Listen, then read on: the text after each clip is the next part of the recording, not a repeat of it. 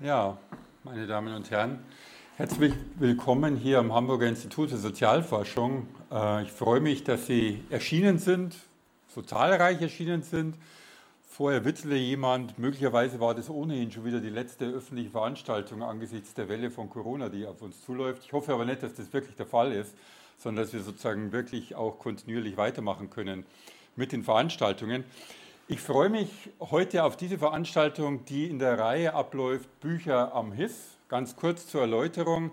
Bücher am HIS wurde vor vielleicht eineinhalb Jahren hier äh, ins Leben gerufen, weil wir an vier bis sechs Abenden im Jahr über bestimmte Bücher reden wollen. Vor allem natürlich über Bücher, die hier am HIS in der Hamburger Edition erschienen sind, aber eben manchmal auch über Bücher sprechen wollen, die für die Debatten am Hamburger Institut wichtig sind, obwohl sie nicht hier im Verlag, im hauseigenen Verlag erschienen sind. Oder wenn wir über Bücher reden wollen von Autorinnen und Autoren, die einigermaßen nahe an unseren Themen sind und mit denen wir uns verbunden fühlen. Ja, also vier bis sechs Mal im Jahr werden wir über unterschiedliche Bücher reden. Wir reden heute unter anderem über ein Buch, das sozusagen im Verlag erschienen ist. Ich mache jetzt auch gleich mal Werbung. Robert Kindler, der neben mir sitzt, Robbenreich, Russland und die Grenzen der Macht am Nordpazifik. Darum wird es gehen. Dieses Buch wird vorgestellt werden von Isabel Trommer, der Leiterin unseres Verlags, der Hamburger Edition. Und ich freue mich ganz besonders, dass im Rahmen dieser Gespräche auch Philipp Mano hier ist, Kollege aus Bremen, jemand, der extrem breit das ist jetzt quasi keine Übertreibung, extrem breit aufgestellt ist, von der politischen Ikonografie bis hin zum Sozialstaat, bis hin zum Populismus, also der immer enorm weit und breit und auch sehr konzise publiziert hat. Und er hat unter anderem auch deswegen die Chance, jetzt hier bei uns zu sein. Wir freuen uns darüber, weil er noch die letzten Tage, wie er mir soeben sagte, Fellow am hier am Mittelweg beheimateten The New Institute ist. Und dies ist unter anderem auch eine Veranstaltung, die in Kooperation mit dem New Institute stattfindet. Zum ersten Mal diese Kooperation. Ich finde eine gute Idee und ich hoffe auch, dass es weitere Kooperationsveranstaltungen geben wird. Insofern bedanke ich mich beim New Institute für die Unterstützung, bedanke mich natürlich auch bei Philipp Mano, dass er die Zeit gefunden hat, zu uns zu kommen. Aber den Rest der ausführlichen Würdigung und Darstellung wird jetzt Frau Trommer machen, die ich jetzt hier ans Mikrofon bitten würde.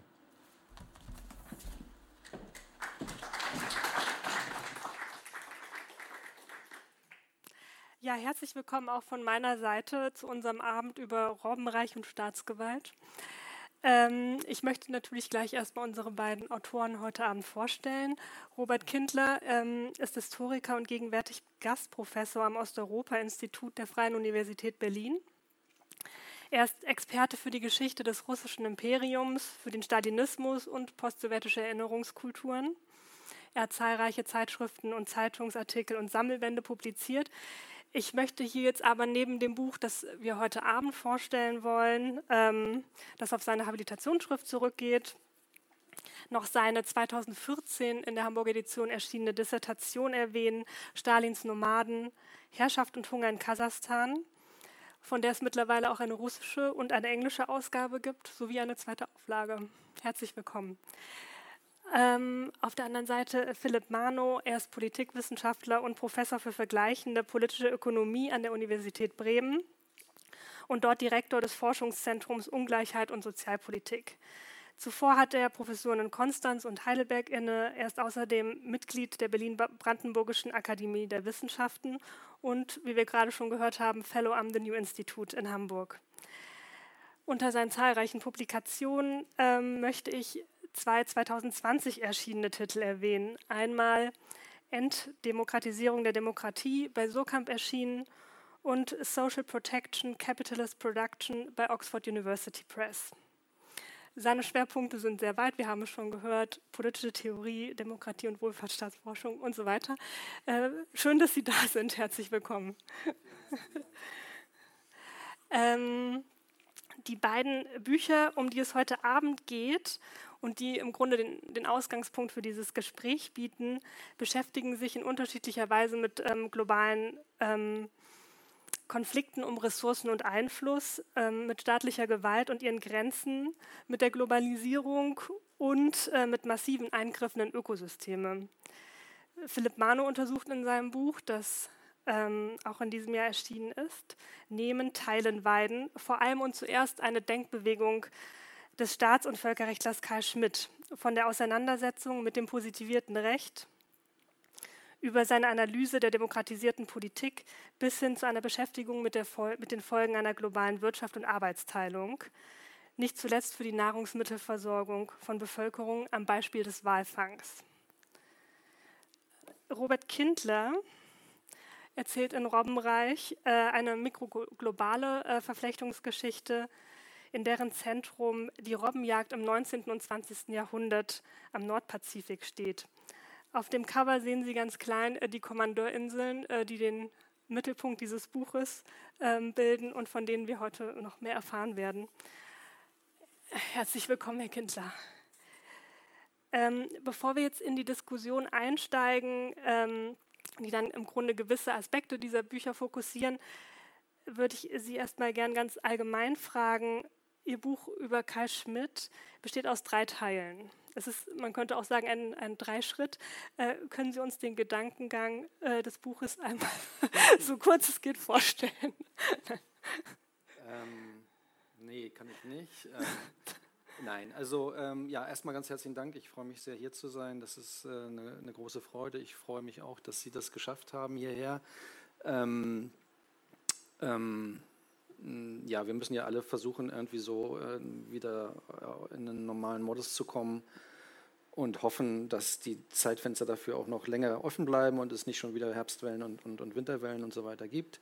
Ja, ähm, äh, heute, also neben Teilen Weiden ist natürlich selbst ein Insider-Titel, das ist, nimmt Bezug auf ein äh, Corollarium, Corollarium von Karl Schmidt zum Nomos der Erde. 1950 erschien das Buch, großes klassisches völkerrechtliches Werk. Ähm, und ähm, spielt selbst an auf etymologische Wurzeln, angeblich, so wie Schmidt das äh, meint, identifiziert zu haben, des Wortes nehmen selbst, also äh, als, als Verb sozusagen von Nomos. Ähm, das, ist ja, das sind jetzt, kommen wir schon in, in extreme Spezialdiskussionen, das können, können wir wahrscheinlich hier nicht adäquat abbilden und es wären auch mindestens ein Mensch im Publikum, der das noch sehr viel besser könnte als ich. Ähm, ja, es ist eigentlich so ein Dreischritt. Es ist im Grunde genommen Politik, nehmen, äh, Recht, teilen, äh, Wirtschaft, weiden. Und in unserem Kontext, glaube ich, spiel, würden wir uns auf Weiden konzentrieren. Das ist also auch letztendlich ein bisschen chronologisch im Durchgang durch Schmidts Werk selbst, was rechtsphilosophisch anfängt. Das bekannteste ist natürlich quasi in der Zwischenkriegszeit die die arbeiten äh, zu, an, zu, zu, einer Theorie des Politischen, wenn man so möchte. Also ähm, das fängt dann ja an mit politischer Romantik, Diktatur, äh, politische Theologie und äh, ja, wenn man so möchte, ähm, mit der Begriff des Politischen 27, so ein, so ein, erster Höhepunkt. So, das ist sozusagen die Politik und je, je länger letztendlich das Werk fortschreitet, äh, in den 30er Jahren, bis eben dann genannt die 50er Jahre 1950 noch aus der Erde, desto stärker reflektiert ja Schmidt eigentlich über das über den modernen globalen, globalisierten Kapitalismus, was das bedeutet. Und ich glaube, darauf werden wir jetzt ja auch, das wird ja stärker im Mittelpunkt stehen hier. Den, den, das andere können wir, glaube ich, nicht, nicht, nicht adäquat und wollen wir auch gar nicht behandeln. Ich hatte versucht, die Gedanken, die vielfältigen Gedanken und, und, und vielen Veröffentlichungen, das ist eben Großraumtheorie, ähm, äh, staatliche Souveränität, freies Meer, äh, Nomos, Land und Meer, also diese ganzen Werke, die so am Ende der 30er äh, entstehen, äh, teilweise wie Nomos während des Krieges entstehen und auch schon eine Reflexion auf den Krieg sind und auch auf, den, auf, die, auf die absehbare Niederlage ab 1943, ähm, dass ich versucht habe, die, diese Denkbewegung von Schmidt anhand des Walfangs äh, so ein bisschen ja, als fast wie eine Parallellektüre darzustellen, äh, weil Deutschland 37, 38 den Walfang wieder aufnimmt ähm, und das vielfältige Bezüge in, zu Schmidts Werk hat. Vielen Dank. Äh, Herr Kindler, ähm, was ist das Robbenreich? Ganz allgemein. Ja, also guten Abend erstmal. Ähm, vielen Dank, dass Sie gekommen sind. Ich freue mich sehr, dass ich hier ähm, das Buch so ein bisschen vorstellen kann und dass wir darüber diskutieren können. Was ist das Robbenreich? Äh, das Robbenreich ist vielerlei. Das ist zunächst mal ähm, das Reich der Robben, das die Robben ähm, selber schaffen durch ihre physische Präsenz, durch ihr Sein im Meer und an Land. Ähm, auch sicherlich ein interessantes ähm, Begriffspaar, über das wir hier vielleicht auch noch ein bisschen länger sprechen können. Ähm, das Robbenreich ist zweitens ähm, das äh, Reich, das sozusagen sich ähm, von, das von Menschen geschaffen wird, die sich mit diesen Tieren auseinandersetzen, die sie jagen, die sie ähm, verarbeiten, die aus ihnen Pelzmäntel, Mützen, Kopfbedeckungen, Kleidungsstücke, Luxusgegenstände ähm, produzieren, die ähm, weltweit nachgefragt werden im Ende des 19. Jahrhunderts. Ähm, eine großer, ein großer, wichtiger äh, Markt, der das ist. Und das Robbenreich ähm, ist äh, schließlich auch ähm, natürlich letztlich eine Metapher. Also das ist natürlich ähm, ein, ein Begriff, unter dem ich ganz verschiedene Aspekte zusammen äh, versucht habe zu führen in diesem Buch, das ähm, einerseits die Geschichte dieser Jagd, ähm, dieses Nachstellens, dieses ähm, ja, Weidens ähm, sozusagen ähm, versucht zu erzählen in einer bestimmten Region, nämlich im Nordpazifik. Und jetzt fehlt mir der Pointer, mit dem ich die, ah wunderbar, Dankeschön, mit dem ich, die, zu dem ich gleich noch mehr sagen werde. Ähm, aber das Robbenreich ist auch ähm, die Geschichte des ähm, Erhaltens dieser Robben, also des Diskutierens darüber, der Debatte ähm, darüber, die geführt wird, eine ähm, Debatte, die von staatlichen Akteuren geführt wird, nicht von privatwirtschaftlich organisierten, die sich ähm, damit auseinandersetzen müssen, dass diese Tiere am Ende des 19. Jahrhunderts ähm, vom Aussterben bedroht sind. Und es wird darüber debattiert, wie können wir damit umgehen, was ähm, muss passieren, um diese Art zu erhalten. Und dann geht es um Zonierungen, dann geht es um ähm, Grenzziehungen, dann geht es um die Frage, wie wird sozusagen der ähm, ja, offene Raum des Meeres sozusagen organisiert, zoniert, begrenzt und ähm, unterschiedlich ähm, von unterschiedlichen Akteuren mit unterschiedlichen Rechtstiteln versehen. Ähm, ganz kurz ähm, vielleicht noch sozusagen zu den geografischen Begebenheiten. Wo befinden wir uns überhaupt? Was ist überhaupt der Raum, in dem wir ähm, unterwegs sind mit diesem Robbenraum, äh, mit dem Robbenreich, Verzeihung? Das ist der Nordpazifik. Und ich habe Ihnen hier eine Karte mitgebracht, die im Grunde schon fast die gesamte Geschichte dieses Buches erzählt. Das ist nämlich eine Karte, auf der Sie sehen hier so von Ihnen aus gesehen rechts eingezeichnet, hellrosa, rot, rötlich hervorgehoben.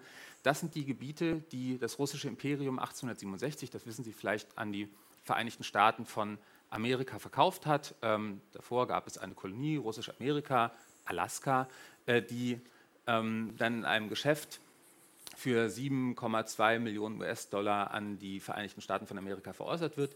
Und in diesem Raum ähm, befinden wir uns. Das ist der ähm, geografische Raum, für den ich mich interessiere. Und Frau Trommer hat es schon angedeutet, ähm, der Gravitationsraum oder das Gravitationszentrum des Buches sind die Kommandeurinsel, eine kleine Inselgruppe, 150 Kilometer ähm, östlich von Kamtschatka, sehen Sie hier auf der linken Seite ähm, gelegen, und ähm, den Previlov-Inseln, einer zweiten Inselgruppe, ähm, näher an Alaska, sozusagen ähm, etwas nördlich dieser Inselgruppe der Aleuten.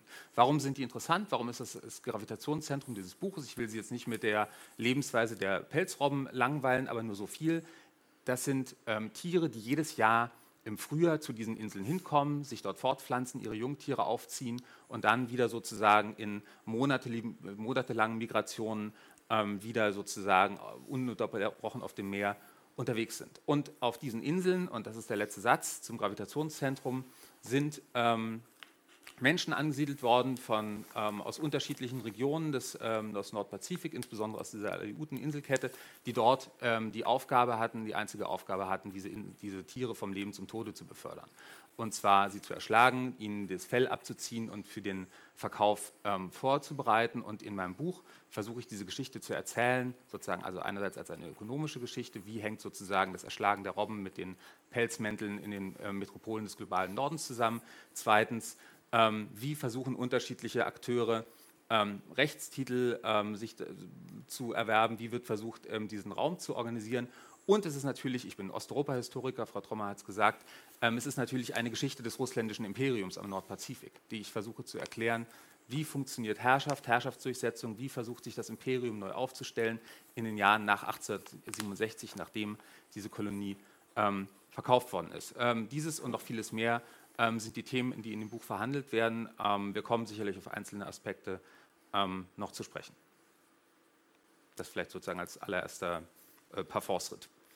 So, und jetzt gehen wir hier. Ähm, dann gehen wir jetzt tatsächlich zum dritten Teil, wie wir das schon angekündigt haben, ähm, äh, dieses Buches erstmal. Ähm, da geht es dann, Sie haben es schon kurz äh, vorgestellt, um internationale Wirtschaft und internationales Recht. Und es geht ähm, um das, äh, wie es bei Kaschmid heißt, ein, um eine Raumrevolution. Und äh, in diesem Zusammenhang spielen äh, Wale ähm, immer wieder eine wichtige Rolle. Für Karl Schmidt etwa sind, sind die Walfänger bzw. die Walfischfänger Pioniere dieser Raumrevolution. Und vielleicht können Sie uns äh, den Gedanken erläutern und vorstellen. Ja, gut. Ähm, also es ist, äh, es ist schon ganz witzig, dass wir so, ja, wir haben so Komplementaritäten. Nicht? Also das, was bei Ihnen quasi der Nordpazifik ist, ist bei mir der Südatlantik. Ähm, ähm, aber wir haben das eben immer zu tun mit Beutetieren und ihren Jägern und die Jäger folgen den Beutetieren in ihren Wanderungen. Ähm, das ist ja quasi das Äquivalent ist, ist in meinem Fall sind sozusagen die Wanderungen der Wale in die Weddelsee in, im Südatlantik und ähm, dort, wo sie sich dann um die, in die Wintersaison eigentlich treffen und wo es dann sowas wie eine Fangsaison gibt. Es gibt auch Fangzonen natürlich, mhm. ganz ähnlich, dass man versucht, das Meer aufzuteilen. Mhm. Ähm, und man versucht das Meer aufzuteilen, also das ist dann eine Aufteilung der Antarktis und versucht das im Grunde genommen eigentlich über, ja, wenn man so möchte, über Längsgrade, dass man sagt, okay, die Länder, äh, die da sozusagen in der Verlängerung der Längsgrade äh, sozusagen bis zum Südpol, ähm, äh, die jeweiligen Abschnitte der Antarktis sind dann, sind dann sozusagen völkerrechtlich, gehören dann meinetwegen zu Australien oder sowas. Nicht? Und, ähm, ja, also bei, bei Schmidt äh, hat das teilweise so literarische Qualitäten, Mel, eine große Vorliebe für Melville, ähm, natürlich Moby Dick, aber auch später Benito Cereno. Cereno ähm, so, also die, die, das Land und Meer ist ja selbst eigentlich, äh, ja, wie soll man sagen, ist ja eigentlich ein, ist eine Erzählung meiner Tochter Anima erzählt. Und da sind diese Vorstellungen ja da, dass man, äh, dass, dass im Grunde, der, Wal, der Walfisch hat uns geführt. Nicht? Also sozusagen, dass die, Entdeckung, man kann, man kann sie natürlich katholisch erzählen, sozusagen als Entdeckung ähm, äh, sozusagen durch Kolumbus oder, oder wie auch immer, nicht? aber äh, es gibt ja auch diese Vorstellung, naja, diese ganzen diese, diese Inseln und Landstriche sind eigentlich schon vorher entdeckt worden, aber weil man ja auf man war ja nicht auf der Suche nach den Inseln, sondern man war auf der Suche nach dem Tier. Ähm, also das sind dann eben auch so Äußerungen, es gibt Dinge, die nicht in Logbüchern stehen. Also man sieht nur das, was man sehen möchte. Und ähm, insofern gibt es bei Karl Schmidt die Vorstellung, na, was wir als planetarische Raumrevolution sehen, ist eigentlich so eine Ausgreifbewegung, die schon immer auch, äh, ja, durch, wenn man so möchte, durch so, so, so ein die sowohl durch Name gekennzeichnet ist, aber dann eben auch, und da kommen wir ja auch zu sprechen, durch diese komischen Zwischenformen äh, sozusagen der staatlichen Name, äh, der Hoheit, aber auch des, sozusagen des Weidens, also quasi, wenn man, wenn man so möchte, der, der, globalisierten Wirtschaft, also des, der, wenn man so will, der, der Gier, also der, der Name, der ökonomischen Name. Die ist, ne? ähm, so, und, und, und, also das ist sehr, sehr vielschichtig bei ihm. Das Leviathan-Motiv äh, ist natürlich immer aufgerufen. Ähm, äh, Land und Meer wird dann immer aufgerufen, der Gegensatz Behemoth gegen Leviathan. Leviathan eigentlich als, äh, als Meeresungeheuer, Behemoth als, als Landungeheuer. So, und da, das, das, ist, ähm, das ist sehr vielschichtig, aber ähm, ich glaube, dass man auch ein gutes Argument machen kann, dass das, was ihn so umtreibt Ende der 30er Jahre ähm, und weswegen er zum Beispiel in Land und Meer, das erscheint ja 42, ähm, diese Geschichte der Walfänger, warum die immer wieder auftaucht, der Seeschäumer, der, dieses, diese Ausgreifbewegung hauptsächlich dann nicht mehr katholisch, portugiesisch, spanisch, sondern zunehmend niederländisch, britisch, protestantisch, dass das, ich würde schon auch vermuten, ohne dass ich jetzt ganz harte Evidenzen dafür habe, dass das in einem Kontext, in dem der Walfang in Deutschland auch wieder eine ganz große Rolle spielt und letztendlich auch tagespolitisch, man so in, in, vom Regime ja auch gefeiert wird als eine, große, als eine große Leistung und man ist sofort drittgrößte Walfangnation der Welt, 37, 38 ähm, und, und das wird als großer, und, und das gibt, also wenn man in die zeitgenössische Literatur guckt, ist das ja natürlich auch viel so, wie soll man sagen, es sind so Heldengeschichtsschreibungen letztendlich, so wie, so wie es eine Literatur über die Entdecker und, und, und was weiß ich, Polarforscher und, und Polar, also wie Asmussen und was weiß ich, so sowas gibt, gibt es dann eben auch so eine, so eine Heldenlit, so eine, so eine belletristische Heldenliteratur über den deutschen Walfang und die mutigen Männer, die da in die, in die Antarktis fahren und die, und die Wale erlegen. Und das kann ich mir schon vorstellen, dass das für ihn ähm, äh, letztendlich auch eine Anregung war, dieses Thema äh, auch selbst mit aufzugreifen, was, was aber natürlich relativ viele Resonanzschichten hat. Nicht? Und dann vielleicht noch eine, eine Geschichte, also diese, diese Vorstellung eben auch, und die ist ja mittlerweile auch völlig erhärtet und, und nachgewiesen, dass zum Beispiel ähm, sozusagen in, in dem, im Kontext des, der Jagd das Tier, was flüchtet und sozusagen der Jäger, der dem, der dem ähm, der dem Tier folgt, überhaupt erst eigentlich der Golfstrom entdeckt wurde, weil die Wale, ich meine, die bewegen sich natürlich mit den, mit den Meeresströmungen, die Meeresströmung selbst äh, haben die Menschen natürlich, also es gab ein erfahrungswissenschaftlich, äh, Erfahrungswissen von den Meeresströmungen, das hatten aber die Walfänger. Ähm, und, ähm, und, und, und, es gab kein wissenschaftlich-nautisches Wissen der Wasserströme, sodass eigentlich die Entdeckung des Golfstroms, der aus der Weddelsee ja hochkommt, ähm, eigentlich ja, den Wahlen zu verdanken ist. Und solche, solche Motive spielen äh, dann bei Schmidt eine Rolle. Ne? Das ist sozusagen die globale Raumrevolution, die aber eigentlich im, im, im Kontext eines, ja auch, äh, eines natürlich dann zunehmend industrialisierten, äh, einer industrialisierten Yacht auf Tiere wird. Ne? Warum haben denn die Deutschen äh, im Nationalsozialismus den, den Walfang wieder aufgenommen? Also was, was waren die Motive? Ja, die Motive ähm, sind ernährungspolitischer Art. Ähm, sie sind, ähm, stehen damit im Kontext der Autarkiebemühungen des Reiches. Es ist interessant, dass auch Japan zur gleichen Zeit eigentlich den, den Wahlkampf wieder aufnimmt. Ähm, und 38 gibt es daraufhin auch eine, eine Londoner Walfangkonferenz, weil äh, die eigentlich die, die vorherrschenden Walfangnationen Norwegen und England jetzt mit eben diesen zwei Achsenmächten konfrontiert sind, äh, die, die jetzt sehr massiv äh, ja, und im deutschen Fall ist es eben ähm, Teil des Vierjahresplans. Ähm, es geht um ernährungspolitische Autarkiebemühungen. Das geht zurück sozusagen auf ähm, auch Erfahrungen aus dem Ersten Weltkrieg, Hungerblockade, etwas, was, was äh, Schmidt auch aufnimmt als Thema, teilweise ein bisschen literarisch verfremdet. Er sagt im Kampf Behemoth gegen Leviathan, also des Seeungeheuers gegen das Landungeheuer, das spielt natürlich in diese ganze geopolitische Metaphorik rein, äh, die, die es natürlich vor Schmidt gab und die es natürlich auch noch heute, heute gibt, ähm, hält sozusagen das Meerungeheuer mit seinen Flossen dem Landungeheuer Nase und Mund zu und erstickt es. Und das sei sozusagen eine Art mythische Darstellung einer, einer, einer Seeblock, einer Land, also einer See, einer Blockade einer Landmacht durch eine, durch eine See, Seeblockade. Und, äh, aber faktisch ist natürlich, dass ähm, die Seeblockade Ende des äh, Ersten Weltkrieges ähm, vor allen Dingen ernährungspolitische Folgen hatte. Ähm, Hungerwinter 17, 18, auch 18, 19. Schätzungen gehen ja, äh, glaube ich, von so 250.000 Hungertoten äh, in Deutschland aus. Und Fett war natürlich, das war im Grunde genommen, das war das, das Nahrungsmittel oder das, der, der Nahrungsbestandteil, wo die Abhängigkeit des Deutschen Reiches auf Importe mit am höchsten war, äh, über 60 Prozent. Und schon 1914 wurde, wurde Walöl, äh, Walfett als, äh, von, von den Briten als Konterbande erklärt. Das hängt damit zusammen, dass Walfett tatsächlich äh, im Grunde genommen Dual Use ist, wenn man so schön sagen kann. Es ist einerseits äh, ab Anfang des 20. Jahrhunderts konnte man das eben durch Hydrogenisierungsverfahren der, der Margarine, also konnte man daraus Margarine herstellen oder das in der Margarineproduktion gut benutzen und damit die Fettversorgung der Bevölkerung äh, ja, verbessern oder sichern. Äh, aber das Glycerin war, konnte auch als Vorstufe von Nitroglycerin genutzt werden, also war für die Munitionsversorgung äh, zentral und deswegen kam es dann schnell auf, als, wurde es als kriegswichtiges Gut eingestuft und kam sehr schnell auf quasi auf die Konterbandenliste der Briten und konnte deswegen auch beschlagnahmt wurde und wurde, war deswegen auch Blockadegegenstand sozusagen. So, da kommen wir in einen Bereich, den wir vielleicht später auch nochmal aufrufen können.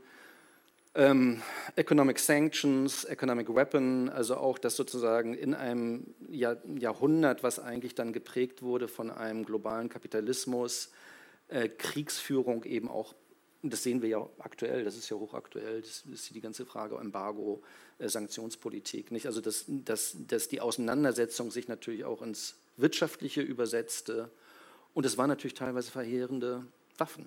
Nicht? Also ähm, es gibt ein neues Buch, Economic Weapon, von Nicholas Mulder, der diese Geschichte der ökonomischen Sanktionen im 20. Jahrhundert wunderbar nacherzählt und, und auffächert. Und äh, der deutsche Fall mit diesen 250.000 Toten ist noch nicht mehr der gravierende. Das war mir auch überhaupt nicht bekannt. Offensichtlich gibt es Ende des Ersten Weltkrieges eben auch ein, eine Art Seeblockade oder, äh, wenn Sie wollen, eine Hungerblockade im Hinblick auf das Osmanische Reich und äh, Libyen, äh, Libanon, Syrien und da sterben 800.000 Leute. Das ist schon, das ist schon, das ist schon sehr, sehr, sehr, sehr viel. Das ist schon so. Und, aber das ähm, nicht, also der, der, der, Deutsche, die deutsche Wiederaufnahme des Walfangs, es, es steht in diesem Kontext, nicht? also dass die, die Nazis das ist sozusagen, wie soll man sagen, das Trauma da, diese, dieser, de, de, de, des Hungers, äh, rezente Auffrischung, wenn man so möchte, in der Weltwirtschaftskrise. Ähm, äh, und, und, und, und ja, ja, Sie kennen das ja alles, das ist ja auch, letztendlich ist, ist das ja auch das Hamburger Institut, nicht? also sozusagen die, die, ähm, auch die Gewaltgeschichte des 20. Jahrhunderts als eine, die dann, wo dann die, wo auch der Russlandfeldzug natürlich genauso unter diesen beiden äh, Maximen stand, eine Ernährungssicherung ähm, Ukraine, ähm, aber auch Energiesicherung. Ne? Da sind, sind wir mittendrin. Ich halte nochmal das Coverbild hoch. Können Sie noch kurz erzählen? Äh, das ist auch aus dieser Zeit. Ja, das ist äh, ein Still aus einem amerikanischen Propagandafilm von Frank Capra. Ähm, ich glaube 44 kann das sein. Äh, bin ich, also ja, ich glaube 44. Why We Fight. Ähm, das war ähm, ja, eine, das war eine mehrteilige Propagandaserie für das amerikanische Militär. Hier geht es darum, äh, sozusagen, dass in diesem, in diesem Teil, ich glaube, das ist Teil 4 dieser We Fight-Reihe, geht es um eben um die Besetzung, also die, der, die Schlacht um England, ähm, der, der Versuch, ähm, und, und der, der, heldenhafte Kampf der Royal Air Force gegen, gegen, gegen die Nazis letztendlich. Ja, und, und, und äh, von den Disney-Studios ähm, ähm, fabriziert gibt es eben einleitend bei diesem Film, so in den ersten zwei, drei Minuten, eben so eine Trickfilmsequenz, wo Nazi-Deutschland eben so als riesiger Pottwal dargestellt wird, der äh, die englische Insel im Begriff ist zu verschlucken. Das ist sozusagen das Cover. Ähm, Sie haben gerade schon äh, Moby Dick kurz aufgerufen. Ähm, es gibt äh, ein ähnlich populäres Buch, das bei Ihnen eine mhm. große Rolle spielt. Ähm, Jack Londons Roman Der Seewolf, ähm, der dann auch dank seiner Verfilmung 71 ähm, sehr berühmt wurde. Ähm, was viele vielleicht nicht mehr parat haben, das Schiff ähm, ähm, äh, in, in, dem Roman, also Ghost, ähm, ist ein Robbenfänger. Hm. Und es gibt auch ein historisches Vorbild äh, für die Figur, der amerikanische Captain Alexander McLean. Wann entwickelt sich denn die Robbenjagd auf offener See? Und warum war das dann hm. was Besonderes? Also ähm, ich glaube zunächst, ähm, glaube ich, tut man Jack London nicht unrecht, wenn man sagt, ganz so bekannt ist der Roman nicht. ähm, aber er ist durchaus lesenswert, ähm, auch vor einigen Jahren in einer neuen deutschen Übersetzung ähm, erschienen, in der, in der, Tat ein interessantes Buch. Und ähm, geht eigentlich um andere Sachen, aber es spielt in diesem Kontext dieser Jagd auf hoher See. Ähm, Jack London selber, Abenteurer, der viel gemacht hat, hat das auch selber erlebt. Also der ähm, verarbeitet da autobiografische Motive und ähm, interessanterweise, die Frage ist ja, wann, wann, entsteht diese Jagd auf hoher See? Nun, die entsteht aus einer Krise des Walfangs. Ähm, das Interessante ist, dass nämlich in den 1860er, 1870er Jahren im Grunde ähm, der Walfang in einer tiefen Krise ist, ähm, weil nämlich man die Tiere nicht mehr fangen kann. Die sind erstens, wie wir heute wissen, ziemlich schlau und entziehen sich ähm, ähm, ein Stück weit der menschlichen, dem menschlichen Nachstellen. Und zweitens ist die damals verfügbare Technik nicht in der Lage, die Tiere zu, zu, zu erlegen. Das ist sozusagen vor dieser industrialisierten Jagd mit diesen schwimmenden Fabriken, diesen ähm, Dynamitharpunen und dergleichen mehr. Und viele von diesen Walfängern werden Robbenfänger. Ähm, die satteln um. Und zwar ähm, können die das machen, weil im letzten Drittel des 19. Jahrhunderts ähm, technologische Entwicklung in Europa, insbesondere in Großbritannien, ähm, da ist man plötzlich in der Lage, diese Felle, die sind eigentlich eher so dunkelbraun, mh, hm, ähm, so ein Braunton äh, mit interessanten Färbeverfahren, werden die schwarz, tiefschwarz, ganz sozusagen, ganz sattes, dickes Schwarz. Ähm, und das kommt ähm, massiv in Mode und diese ähm, sozusagen, das ist auf einmal ein Riesengeschäft. Das interessiert bis zur Mitte des 19. Jahrhunderts eigentlich keiner. Dafür gibt es gar keinen richtigen Markt. Deswegen ähm, sozusagen ist auch die russländische Expansion in diesem nordpazifischen Raum, die ich gerade gezeigt habe, da geht es eigentlich um ganz andere Sachen. Da geht es um Seeotter ähm, und andere, andere Dinge, gar nicht um diese, um diese Robben, sondern das ist eine, ähm, also ein Zusammenspiel von Mode und ähm, Technologie, wenn Sie so wollen, im, äh, in der zweiten Hälfte des 19. Jahrhunderts. Und dann kommt diese Konkurrenz ins Spiel. Ähm, die kommen in den 1870er, 1880er Jahren und, und das ist das Interessante, ähm, sie kommen sofort, diese Robbenfänger auf hoher See, also diese Jack London-Typen, wenn Sie so wollen, Alexander McLean und andere, ähm, die kommen sofort in Konkurrenz mit ähm, einem Unternehmen, das nämlich, ähm, der, das spielt eine wichtige Rolle in dem Buch, das taucht immer wieder auf, der Alaska Commercial Company, ähm, einem Konglomerat ähm, verschiedener amerikanischer Unternehmer, die sich zusammengeschlossen haben und denen was Unglaubliches gelungen ist. Die haben nämlich das Monopol ähm, auf, diese, auf diese Robbeninseln, die ich vorhin gezeigt habe, bekommen in den ähm, 1870er Jahren. Und zwar sowohl vom US-amerikanischen Staat als auch von Russland. Ähm, ziemlich unikale Angelegenheit und die ähm, sozusagen können eigentlich nach Belieben den Weltmarkt manipulieren, die sind in der Lage, die Preise zu gestalten, die sozusagen sind auch in der Lage, ähm, durch geschicktes Marketing, sage ich mal, das, das, was sie da haben, diese Ressource zu popularisieren. Das gelingt ihnen alles ziemlich gut. Und jetzt kommen auf einmal kommt dieser McLean und andere, ähm, die sozusagen mit den Techniken, die sie im Walfang gelernt haben, nämlich die fahren mit, also kurz sagen, gibt es also größere Schiffe, die haben so drei bis vier Boote an Bord ähm, und dann rudern die raus sozusagen und erlegen diese Robben. Ja, das, ist, das ist das, was sie machen. Ähm, und ähm, die haben aber ein paar, die haben ein paar Probleme. Erstens sozusagen stören die dieses Monopol dieser ähm, Gesellschaft, die auf den Inseln diese Tiere totschlägt. Und zweitens ähm, ist es eine unglaublich verschwenderische Angelegenheit, weil Sie müssen sich das vorstellen, dass auch das kennen wir vom Walfang ähm, nicht ganz so. Ähm, schwimmen diese Tiere im Wasser, kommt dieses Boot angerudert mit vier Leuten, die sozusagen an den Rudern, an den Ruderpinnen hängen und es gibt einen, der hat das Gewehr in der Hand. Die Wellen gehen hoch, die Wellen gehen runter und der versucht, die zu schießen. So, das klappt, klappt auch nicht. Ähm, und was passiert dann? Dann gehen diese Tiere unter. Und die wenigsten von denen ähm, holen die überhaupt an Bord. Das heißt, was die machen, diese Jack London-Typen, diese Alexander McLean-Typen, ist, sie verschwenden unglaublich viel. Ja, eine Robbe, die sie sozusagen an Bord holen, in einem Feld, das sie gewinnen, kostet vier oder fünf ähm, Tiere das Leben. Das heißt, ähm, es ist eine totale, ähm, also einfach to, to, totale Verschwendung ist das im Grunde, was da passiert. Und das wiederum, ähm, also diese, diese Konkurrenz der 1870er, 1880er Jahre, unser Verschwendungsgedanke führt sozusagen dazu, dass ähm, staatliches Handeln notwendig wird, dass sozusagen ähm, Akteure auf unterschiedlichen Ebenen sehen, aha, okay, hier muss gehandelt werden, hier müssen wir, ähm, hier müssen wir agieren, hier müssen wir versuchen, Fangzonen zu, äh, zu schaffen, hier müssen wir versuchen, ähm, Demarkationslinien ähm, in den ähm, offenen Ozean einzuziehen und hier müssen wir internationale Regelungen finden. Und das ist ein Punkt, den ich dann versuche auch so ein bisschen aufzudröseln in dem Buch. Äh, wie kam es denn dazu, dass dann die Robbenfälle plötzlich so eine gefragte Ressource wurden auf dem Weltmarkt? Also ja. einfach Modetrend? Ja, ist tatsächlich ein Modetrend. Also hatte ich schon angedeutet, und der wichtigste Modetrend, das kann man vielleicht auch noch sagen, ist, ähm, dass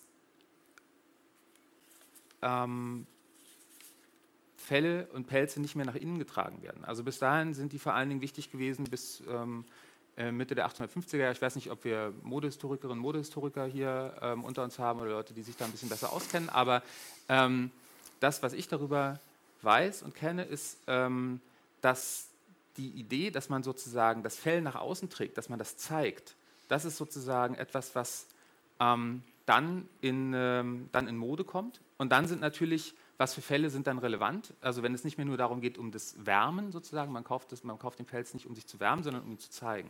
Das ist ja was völlig anderes. Das heißt, man braucht besonders feine, besonders dichte, besonders schön aussehende Fälle und da bieten sich Robbenfälle an, weil die sind wahnsinnig, wahnsinnig dicht. Warum sind die so wahnsinnig dicht? Weil Pelzrobben im Unterschied zu anderen Robbenarten sich nicht wärmen und isolieren durch, den, ähm, durch sozusagen eine Fettschicht, wie das auch Wale machen, die ja auch eine unglaublich dicke Fettschicht, Fettschicht haben, um sozusagen ähm, sich vor der Kälte zu schützen, sondern die machen das im hohen Maße mit, mit Fell. So. Und das sozusagen macht diese, macht diese Pelze so wahnsinnig attraktiv. Und dann kommen eben, wie ich das schon angedeutet habe, technische ähm, ähm, ähm Innovationen dazu, die das möglich machen, auch daraus, die dann gut zu konfektionieren und zu verarbeiten.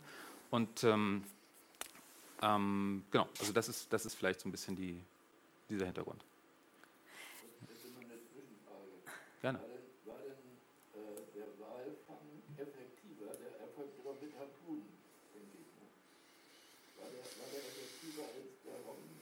Ähm, ähm, guter Punkt. Also wenn Sie eine Harpune haben, an der sozusagen dann das Seil befestigt ist, dann geht Ihnen das Tier wahrscheinlich nicht verloren. Ne? Ähm, da gibt es natürlich, und ähm, da, ich, wollte es jetzt nicht, jetzt geben Sie mir natürlich die Steilvorlage, jetzt muss ich das einfach noch sagen. Es gibt also verschiedene ähm, Robbenfänger. Es gibt also einerseits sozusagen die Herren, die mit dem Gewehr, ähm, Shotgun sozusagen, schießen und dann gibt es aber einen großen Teil von indigenen Robbenfängern. Also weil das ist eine Praxis, die sozusagen schon immer im Nordpazifik, solange dort Menschen leben, solange jagen die diese Tiere und sie tun das ähm, mit Harpunen, mit sozusagen Wurfpfeilen, die oft befestigt sind an einem Seil und dann holt man die ran.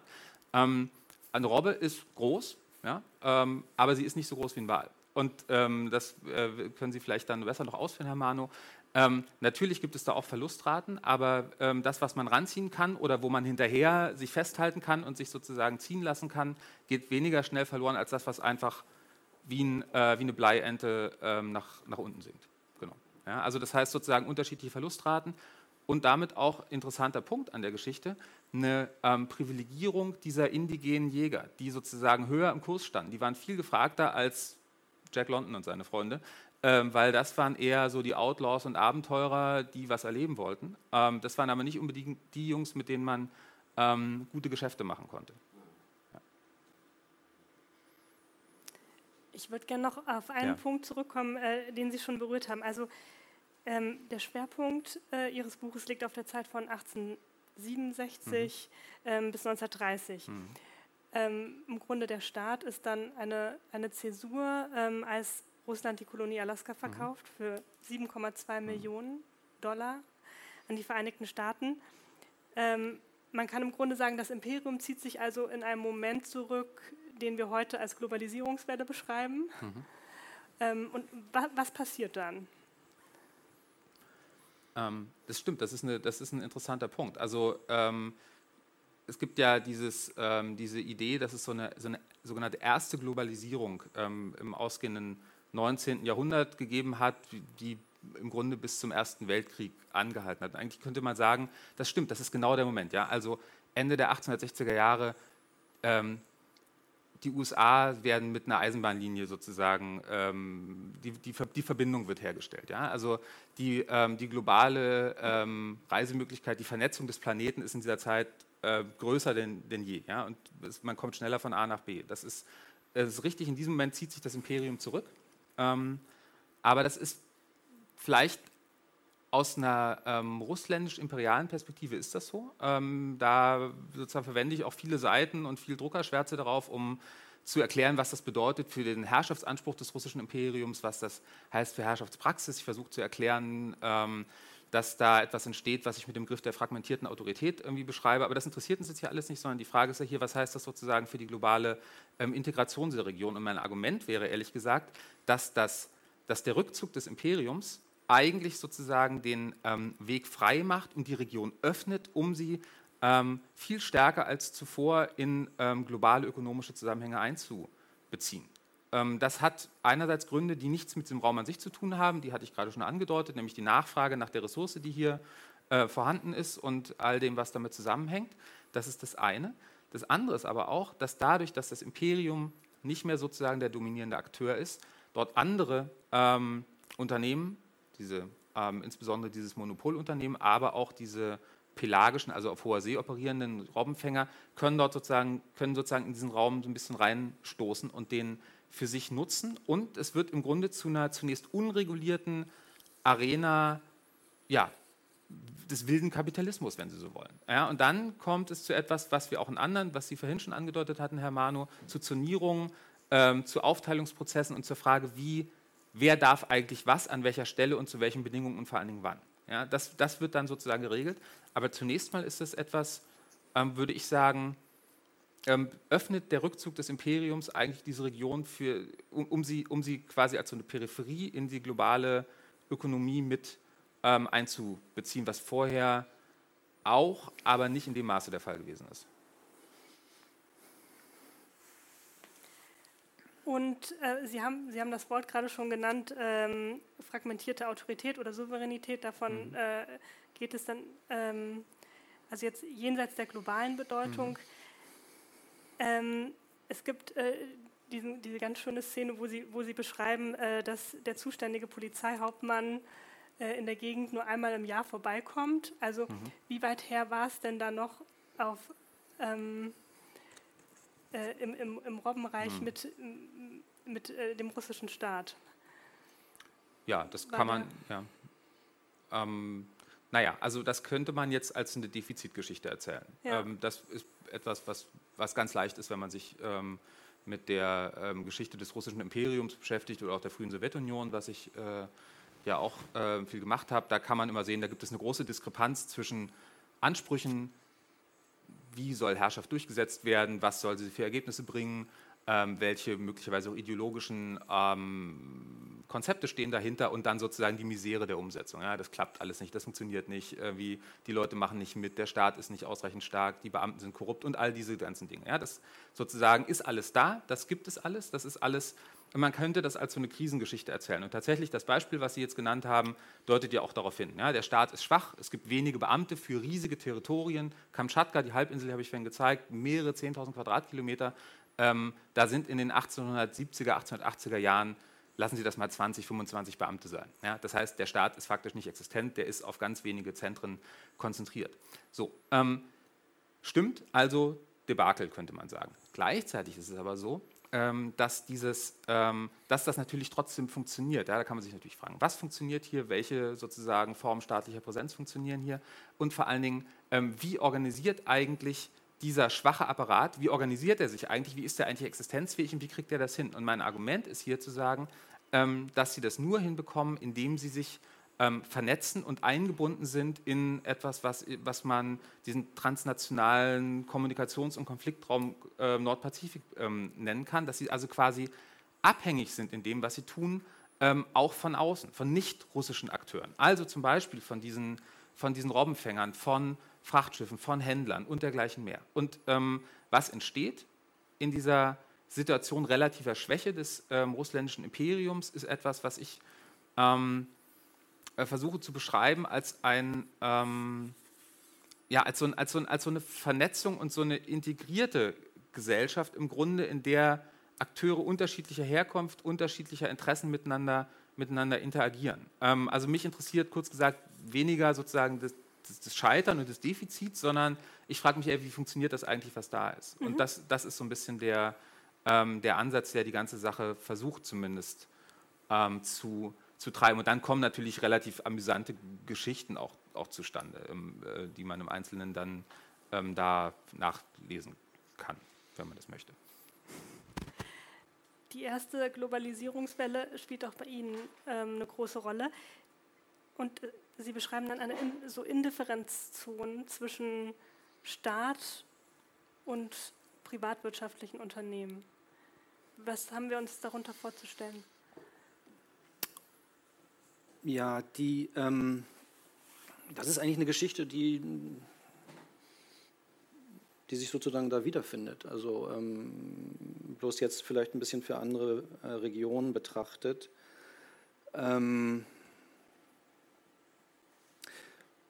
naja, also also in, in, Kindlers Buch spielt ja sozusagen diese, diese Alaska Commercial ähm, Company eine große Rolle. Ähm, wir, man kann ja auch so an Herz der Finsternis von, von Joseph Conrad denken.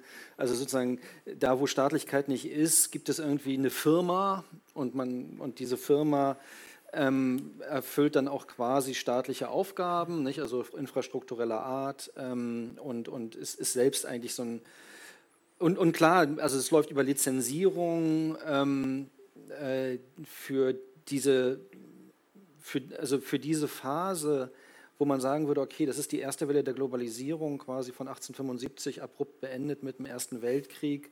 Äh, das spielt ja bei Schmidt auch nochmal eine Rolle, der sagt, okay, eigentlich, äh, also eigentlich das, was wir als kolonialen Zugriff haben, ist ja eigentlich erstmal seit dem ja, seit dem 16. Jahrhundert zumindest ein Zugriff europäischer Mächte auf, auf die Welt. So.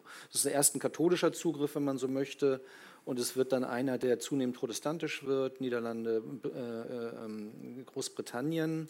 Äh, und, und es ist auch einer, der, wenn man so möchte, weggeht von der kirchlichen Lizenzierung, der immer noch christlich inspiriert ist, also ähm, Commerce, Commerce plus äh, Christianity equals Civilization. Also auch, auch das ist, eine, also jetzt sozusagen als Hintergrundideologie ist, ist natürlich immer noch eine Art von zivilisatorischer Mission, aber wie, soll man sagen, da kann man selbst sagen, in so einer Art Säkularisierungsprozess ähm, äh, äh, geht es dann nicht mehr um Christianity und da immer weniger äh, sondern zunehmend um Commerce. Ähm, ähm, also das ist auch ja ein bisschen so ein, wie bei Konrad, auf dem Schiff gibt es immer noch so, so, ein paar Priester, sind immer noch so dabei und so ein paar Missionare, aber die spielen ja gar keine zentrale mehr, Rolle mehr. Es geht um das Elfenbein, wenn man so möchte.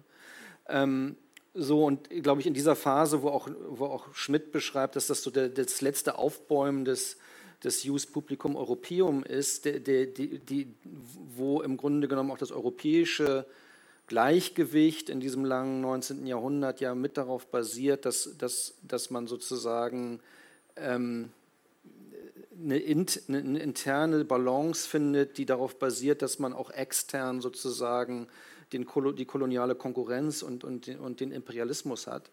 Ähm, da, da, wird ja auch für die Kongo-Konferenz beschrieben, dass wir nochmal ein Wiederaufleben diese, diese, dieser komischen Hybridform bekommen. Nicht? Also wir haben es natürlich schon, wenn, wenn Sie so wollen, im, im, im 17. Jahrhundert, dass sie sowas haben wie eine East India Company, eine Virginia Company, Hudson Bay Company. Das sind ja alles koloniale ähm, oder, oder auch die äh, sozusagen die, die, die, die, also so die vereinigte Ostindische äh, Kompanie, also das, das, äh, das, also das Komplement auf niederländischer Seite. Das sind ja schon alles so komisch, das sind ja im Grunde genommen privatwirtschaftliche Zugriffe mit staatlicher Lizenzierung, auch mit staatlicher Unterstützung, teilweise Kanonenbootpolitik, sozusagen Öffnung von Märkten, ähm, äh, Aufbrechen von, von Zugängen, von Monopolen.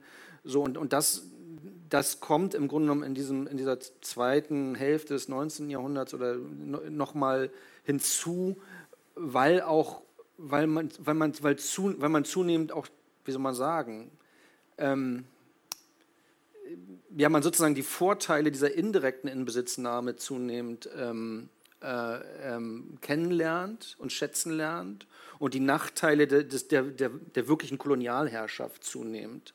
Also ist, im Grunde genommen ist das auch so eine Beobachtung, die sagen, naja, wir, wir haben Schwierigkeiten, da Leute hinzuschicken, da, da gibt es diese ganzen Tropenkrankheiten, da, da, stirbt man relativ schnell. So, ne? also, also sozusagen so eine, so eine Bürokratie dann im Kongo aufzubauen, das ist nicht so attraktiv. Und dann sagen wir, okay, dann, machen, dann, dann erschließen wir doch diese Länder durch diese Quasi-Form. Ne? Also durch so, also ich meine, das wahrscheinlich das berühmteste Beispiel, aber es sind alles so Bereiche, wo ich jetzt nicht wirklich, das ist jetzt keine eigene Expertise, ich sehe diese Bewegung immer so ein bisschen durch die Augen von, äh, von Karl Schmidt, deswegen bin ich jetzt auch weiß ich ein bisschen was über Walfang, aber ich bin jetzt kein Walfang-Experte, ähm, äh, ist natürlich König Leopolds äh, belgische, belgische Kongo-Gesellschaft, ähm, wo sozusagen eigentlich, ja, so, so ein, ganz Riesenland äh, eigentlich äh, sozusagen in, in, in, Privatbesitz dieser, dieser äh, von Leopold II, diese, dieser Kongo-Gesellschaft ist. Aber da, da, gibt es natürlich, also Alaska Commercial äh, Company wäre ein Beispiel, aber National naja, African... Eigentlich nicht. Eigentlich ist das kein Beispiel dafür, weil das... Ähm was, was Sie beschreiben, das sind ja sozusagen Regionen, die ganz klar kolonial markiert sind. Das ist ja, ja völlig klar. Das ist ja. eine Kolonie sozusagen, die ja. sind anders als wir im globalen Norden. Sozusagen die Region, mit der ich mich beschäftige, ist ähm, oder da beschäftigt habe, ist eine, die ist eben nicht mehr kolonial markiert, sondern das hört das hört im Grunde auf. Ja, Ja. Also mit diesem Verkauf hört das auf. Ja. Ähm, vorher hat es genau das gegeben. Die Russen haben genau so eine, so eine Chartered Company, die das sozusagen für sie regelt, die russisch-amerikanische Kompanie. Und dann sozusagen fängt der, fängt der Konflikt an, weil nämlich beide Staaten, ja, Sie haben das zwar gesagt, das Imperium zieht sich zurück ähm, und auch die USA investieren erstmal ziemlich wenig in Alaska, aber ähm, trotzdem ist es ihrs. Das ist sozusagen Teil, Teil sozusagen dieser Staaten. Das ist nicht mehr das andere, das ist nicht mehr sozusagen der koloniale Raum. So, und da sozusagen tauchen die, fangen die Spannungen an. Das wird nochmal delegiert, teilweise also auch nicht offiziell, das ist eine de, facto Entwicklung. Ja. Ähm, aber es ist, es ist immer dann sozusagen die Spannung zwischen tatsächlicher Staatsgewalt, die eigentlich da sein soll, die Ja. aber sich nicht zur Durchsetzung bringen kann, eben weil sie so schwach ist. Aber es ist nicht das andere. Und dann, ähm, dann passiert, und, und das ist, glaube ich, genau der, das ist genau der Unterschied, dass, ähm, äh, dass sozusagen im, im globalen Süden, in diesen kolonialen Räumen, äh, dieses Prinzip wunderbar noch funktioniert und auch sich vielleicht sogar noch schlimmer manifestiert in manchen, in manchen Gegenden, Sie haben es angedeutet im Kongo, als zuvor, einfach weil die Waffen effizienter sind ähm, und man eben doch noch ein paar mehr Leute doch hinbringen kann, die dann vielleicht eine Karriere machen können im Mutterland oder so. Ähm, aber aber das, hört, das hört im globalen Norden, ähm, würde ich sagen, eigentlich mit dem Verkauf Alaskas auf. Das ist eigentlich, glaube ich, das letzte, letzte Beispiel eigentlich bis dahin gewesen, wo so eine Chartered Company ähm, ähm, äh, da in der nördlichen Hemisphäre noch, noch, noch aktiv war. Und dann beginnt da etwas anderes, was man eigentlich als die Durchsetzung des Staates final äh, beschreiben könnte. Ja, nur vielleicht eine Ergänzung. Also, das, also Sie haben ja auch gesagt, das Imperium zieht sich zurück. Ähm, wir, wir können ja den Ersten Weltkrieg auch sozusagen eigentlich als einen Konflikt von Imperien durchaus, also sozusagen das Osmanische, also sozusagen das Habsburg-Osmanische Reich und das zaristische Russland gehen, gehen daran unter als Imperien, wenn man so möchte.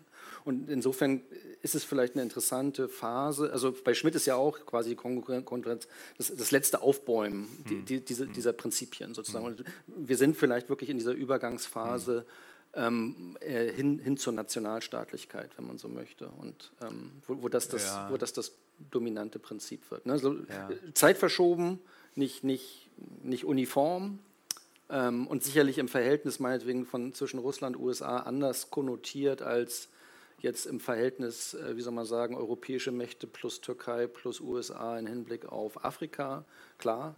Äh, aber äh, ja, Ja, nur, nur, nur ein Satz. Ähm, also erstens glaube ich, dass man dem, ähm, dem empirischen Fall da im Nordpazifik, glaube ich, zu viel, zu viel Bedeutung beimisst, wenn man das sozusagen in diesen Kontext stellt. Das ist das eine. Und das andere ist, ähm, es stimmt, dass der Erste Weltkrieg ist sozusagen Imperienvernichter, aber gerade für das äh, für den Fall des russländischen Imperiums würde ich das nicht unbedingt so sehen, weil man kann mit guten Argumenten auch die Sowjetunion als ähm, eine imperiale Formation äh, begreifen. Insofern äh, ja, aber glaube ich, gerade für den Fall passt es vielleicht nicht ganz so gut. Aber jetzt sind wir so ein bisschen abgedriftet. Wie genau hat denn die, die Alaska Commercial Company dann funktioniert? Also, wie stellen wir uns das vor? Na, Im Grunde ist das erstmal nichts anderes als ein ähm, privatwirtschaftliches Unternehmen. Die sitzen in San Francisco. Ähm, wenn Sie mal da waren, Sansom Street, also ganz im Zentrum, irgendwie damals schickes Geschäftshaus. Ähm, da, da sitzen die, ein Konglomerat von verschiedenen ähm, sehr finanzkräftigen Akteuren. Und die, das hatte ich schon gesagt, die kriegen das hin, dass sie sozusagen Deals mit den ähm, Regierungen in Washington und in St. Petersburg machen und im Grunde das Monopol auf dieses, auf dieses Geschäft machen. Und was sie dann tun, ist, ähm, sie haben einerseits auf diesen kleinen Inseln ähm, im Grunde quasi staatliche ähm, Durchgriffsrechte. Also das heißt, die organisieren nicht nur diesen Robbenfang, sondern ähm, letztlich organisieren die das Leben der Bevölkerung. Und vor allen Dingen, was sie vor allen Dingen machen, und deswegen ist ihre Bedeutung größer als nur das, was sie auf diesen Inseln machen, ähm, die stellen, das hatte Herr vorhin schon einem anderen Zusammenhang ähm, angedeutet, die stellen die Infrastrukturen bereit. Das sind die, die die Schiffe haben. Und ähm, das sind diejenigen, die ähm, die Lebensmittel von A nach B bringen, die diese Küstensiedlungen versorgen. Das sind diejenigen, die in der Lage sind, ähm, zum Beispiel auch den Beamten ähm, eine Passage anzubieten, wenn es, wenn es nötig ist, dass sie so mal nach Chukotka hoch müssen, also ähm, 1000 Kilometer nach Norden. Das heißt, ähm, ohne die läuft überhaupt nichts. Und das bringt diese Firma in eine ähm, unfasslich machtvolle Position, die auch dazu führt, dass wann immer ähm, zum Beispiel Beobachter sowohl aus ähm, dem amerikanischen Mainland oder ähm, aus den Zentren des russischen Imperiums in die Region kommen, immer völlig fasziniert sind oder auch schockiert, je nachdem, was ihre, was ihre Position ist, was, wie die sich da sozusagen ausbreiten, quasi wie krakenartig, wenn man diesen Begriff äh, mal benutzen möchte, den, den Herr Mahn in seinem Buch ja ähm, ganz, äh, ganz stark macht. Also wie die sich sozusagen überall reinsetzen ähm, und das ist, der, das ist sozusagen dieser, ähm, diese Bedeutung, die diese Firma hat, dass sie sozusagen die Infrastrukturen bereithält und dass alles Funktionieren davon im Grunde abhängt. Das ist der, das ist der, entscheidende, das der entscheidende Mechanismus. Und der basiert eben, und das ist der Clou an der Sache, ähm, auf dieser Ausbeutung dieser natürlichen ähm, Ressource ähm, Pelzrobbenfälle. Und das ist aber auch ein Reich, das natürlich, ähm, das ist damit auch schon angedeutet, das endlich ist, das ähm, nicht lange Bestand haben kann, weil es eben von der ähm, quasi unendlichen Verfügbarkeit dieser Ressource abhängig ist und die ist nicht gegeben, nicht zuletzt aufgrund, und damit hatten wir von der angefangen, der Konkurrenz, die dann ähm, entsteht durch diese ähm, Schiffe, die auf hoher See anfangen, diesen Tieren nachzustellen und dann für ähm, ziemliches, ziemliche Verheerung sorgen. Eine sozusagen Anmerkung oder ähm, vielleicht auch Frage fast. Ähm, das ein, also das eine, was Sie ja schildern, ist im Grunde genommen, dass die, die also das ist, das ist, ja auch eine Instanz de, des, des Risikopools. Ähm, mhm. Also sozusagen, ja, das ist äh, Risk, äh, Risk-Taking. Äh, Gibt es bei Schmidt im Land und Meer auch einige Bemerkungen dazu. Also das, ist, das sind riskant, das sind Wagnisse, die da eingegangen werden. Das sind äh, sozusagen, äh, ja, äh, ist ein bestimmter Menschentypus, ähm, aber das ist natürlich so ein Risk-Pooling-Device, ne, dass man sagt, okay, also ja, äh, du verlierst mal dein Schiff und der verliert vielleicht mal dieses Schiff, mhm. aber sozusagen in, der, in, in dieser Company-Funktion, die, die dann ja sozusagen Monopole bekommt, können wir Risk-Pooling machen. Und, das zwei, und damit zusammenhängt das natürlich, sie sind auch Kreditaufnahme Instanzen. Ich glaube, das spielt bei Ihnen weniger eine Rolle, mhm. aber ähm, ich meine, sowas wie Virginia Company, Hobbs übrigens ein Teilhaber der Virginia Company und dadurch relativ vertraut mit den, mit den kolonialen Erfahrungen in, in, in den West, also in den britischen Kolonien in Amerika.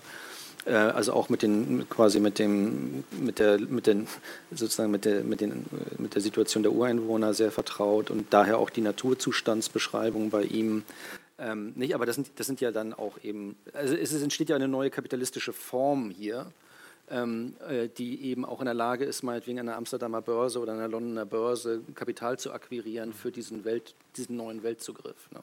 Und das ist natürlich. Und man, im Grunde genommen kann man das ja, kann man die Linien auch bis heute ziehen, dass man sagt, okay, in dieser Form der Dekolonialisierung äh, kriegen wir trotzdem noch diese Enklavenbildung, die für so einen flüssigen Kapitalismus, ähm, ich, ich sage nur, was weiß ich, ähm, Bahama Papers oder so, auch immer noch eine seltsame Mixtur aus ähm, ja, Sicherung von Eigentumsrechten durch Rule of Law, andererseits dann eben äh, das, das das Heraustreten eigentlich aus, den, aus, den, aus der normalen Regulierungs- und Besteuerungsfähigkeit eines Nationalstaates. Das ist ja dann, also im Grunde genommen mhm. können wir ja fast bis heute Bahama Papers ähm, äh, sozusagen dann auch diese, diese Geschichte, diese Art von Kapitalismus fortschreiben. Mhm. Das, das Interessante ist aber eigentlich, ähm, das, das, ist, das ist eine, ist eine richtige, richtige Beobachtung. Ähm, dieses, dieses Risk Pooling, äh, Risk Taking, diese, diese Kapazität ähm, dieses Unternehmens funktioniert in dem Fall so ein ganz bisschen anders, weil die, die sind unfasslich ähm, resilient im Grunde gegen alles Mögliche, was passiert, weil sie, ähm, weil sie staatliches Backing haben. Das, das ist, das ist da glaube ich, hier der Clou, dass sie ähm, im Grunde erstmal überhaupt keine Konkurrenz zu fürchten haben, weil es die gar nicht geben kann eigentlich. Also bevor sozusagen Jack London und seine Freunde kommen oder dieser Alexander McLean, ähm, sind die allein auf weiter Flur. Und das ist, das ist sozusagen der, der, der interessante Punkt. Und äh, da, ähm, das, das, das ermöglicht ihnen sozusagen den Aufbau dieser, dieser hegemonialen ähm, Infrastrukturen in diesem, in diesem nordpazifischen, in diesem nordpazifischen ähm, Raum. Ja, dass das nicht staatsfrei ist, ist völlig klar. Also ich meine, das ist ja, wie gesagt, ich hatte es vorhin erwähnt, Marktöffnung, äh, Kanonenboote etc. pp. Ja. Äh, letztendlich natürlich auch immer diplomatisches Eintreten ähm, äh, für, für, diese, für die Organisation oder für diejenigen, die sich versuchen, gegen sie zu wehren. Nein, das ist, das ist völlig klar. Das ist, ist also in, insofern haben wir es natürlich mit einer Hybridfunktion zu tun, aber das ist ja, das ist ja im Grunde das, das Interessante, ne, dass wir da so, ein, so, so was Undefinierbares Neues bekommen, eben genau diese, diese Mischform aus Staat und kapitalistischer Unternehmung. Ja. Äh, Sie beschreiben, äh, es gibt da in Ihrem Buch äh, eine, eine Formulierung, die auf was Ähnliches zielt, glaube ich, also die Amalgierung von Geopolitik und Geoökonomie. Ja, das, ist, das meint eigentlich ein bisschen was anderes, ähm, aber das, wie soll man sagen, die, das ist, glaube ich, ein Thema, was Sie eigentlich schon angesprochen hatten, aber ich habe es ich eigentlich nicht umfassend beantwortet.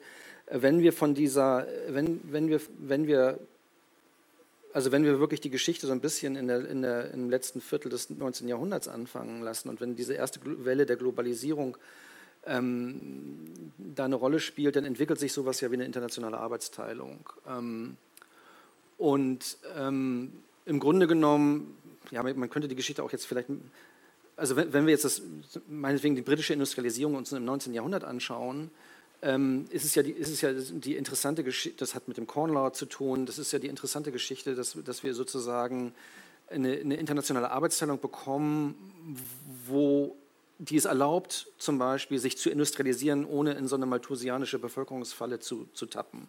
Was, was soll das heißen?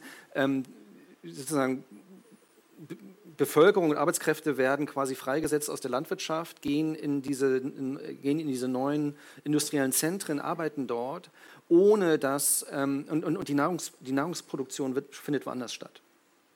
Ähm, bei Energie ist es, ist es interessant, weil es ein bisschen anders ist, weil, weil das teilweise davon abhängig ist, dass also Kohle, dass Kohle sozusagen vor Ort verfügbar ist das ändert sich natürlich mit, dem, mit der Änderung sozusagen vom, von einem Leitenergieträger von, von Kohle zu Öl.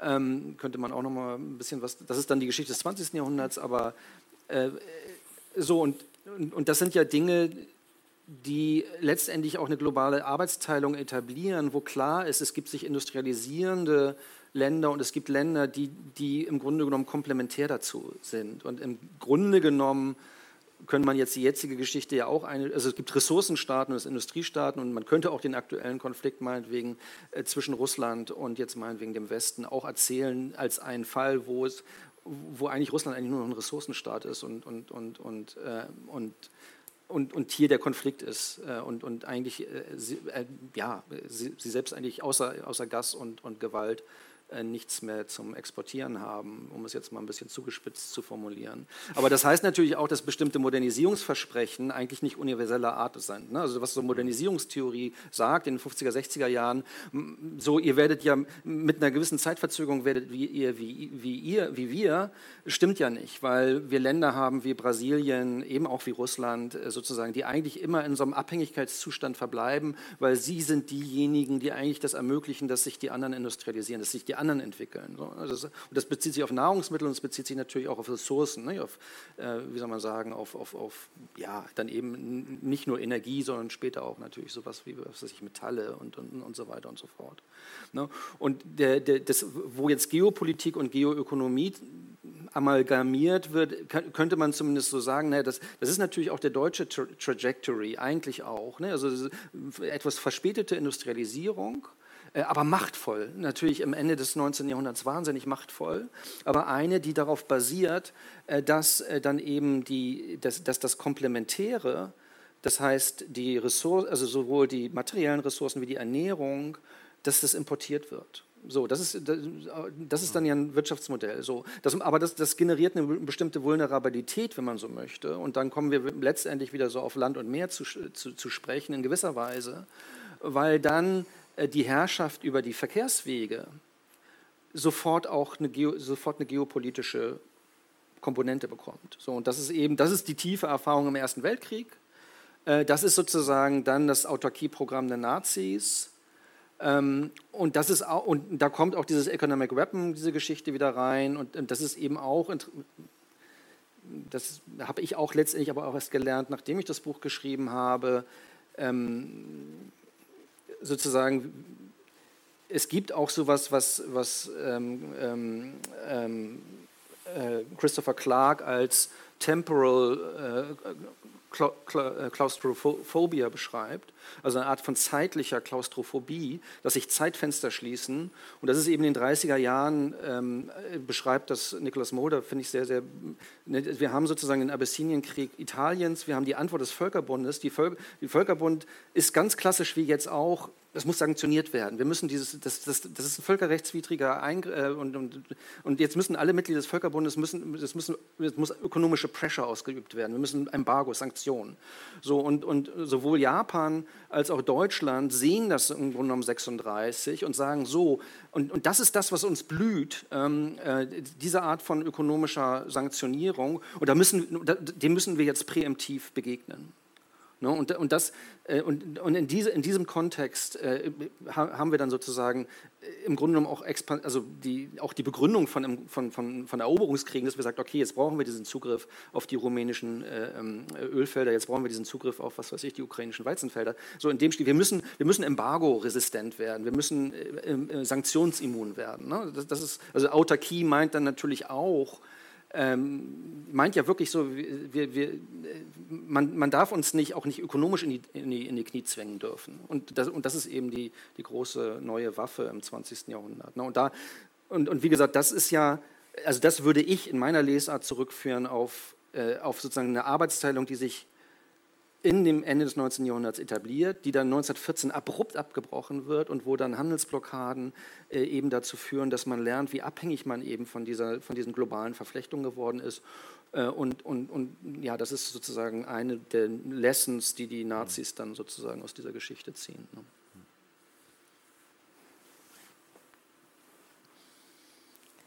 Ähm, die Deutung der Gegenwart, die hier jetzt äh, mhm. schon begonnen hat, äh, äh, oder die schon äh, ganz kurz in einem Halbsatz angesprochen wurde. Was, was denken Sie darüber? Ähm, also ich teile die, teile die Ansicht, ähm, wie hat sie das so schön vorhin formuliert, äh, Russland exportiert die zwei großen Gs sozusagen, ne?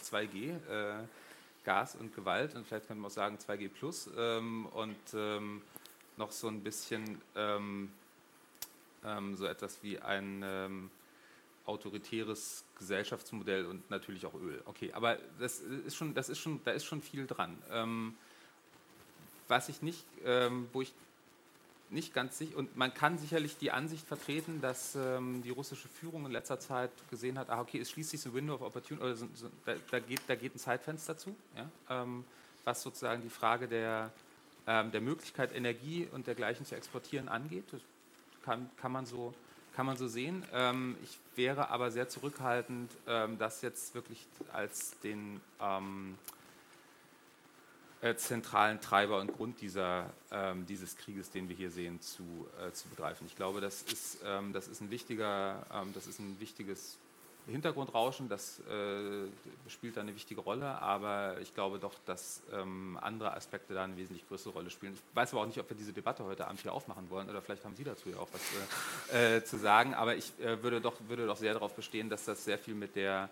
ähm, vielleicht letztes Wort dazu, der, mit dem Zerfall ähm, des, des, Imperiums nach 1991 zu tun hat und mit diesem nicht verwundenen ähm, Schmerz oder diesem imperialen, postimperialen Phantomschmerz, der ähm, eigentlich sagt, wir müssen ähm, aus einer russischen Perspektive ähm, das, was mal zur Sowjetunion oder zum russländischen Imperium gehört hat, auch wieder ähm, zusammenführen. Und da spielen hundertprozentig, gebe ich Ihnen völlig recht, Herr Mano, diese ähm, größeren, ähm, darüber gelagerten ökonomischen Faktoren eine Rolle, aber es ist, glaube ich, doch noch ein, äh, man, man, kann das, man kann das nicht betrachten, losgelöst von den ähm, ideologischen Prädispositionen der handelnden Akteure. Und das würde ich übrigens, das wäre vielleicht auch noch ein, ein äh, Wort zu der Frage dieser Modernisierungsdefizite, die Sie vorhin angesprochen haben. Auch da, ja, natürlich, ähm, auch wieder die Sowjetunion als ein, als ein Staat, der sozusagen diesem Ressourcenfluch sozusagen unter, unterlag und äh, deswegen sozusagen ein bisschen modernisierungsgehindert vielleicht war oder verzögert.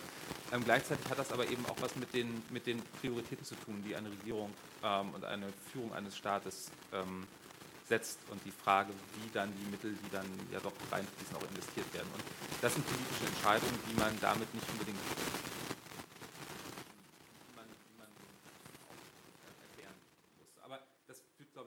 bisschen in einer anderen Richtung, ein bisschen weit weg von, von Felsrobbenwalfischen und ähm, äh, maritimen Einflusszonen.